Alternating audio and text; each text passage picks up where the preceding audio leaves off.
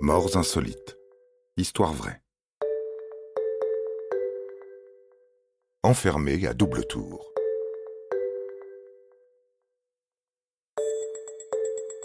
Aucune mort n'est drôle.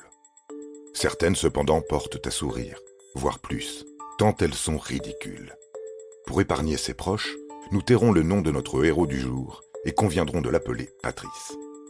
Patrice, un nom passe-partout.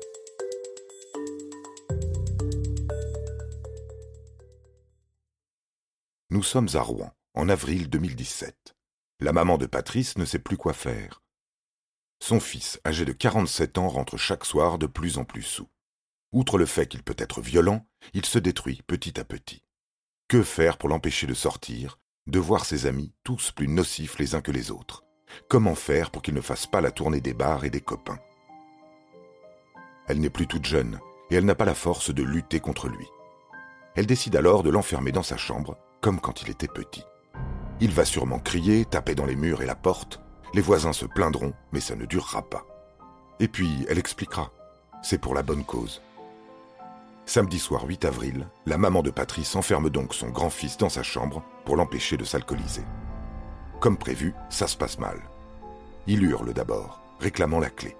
Puis il pleurniche et supplie sa mère de le laisser sortir. Il a rendez-vous avec des amis pour une soirée qui doit être mémorable. Mais sa mère ne cède ni aux cris ni aux pleurnicheries. Bientôt, elle ne l'entend plus.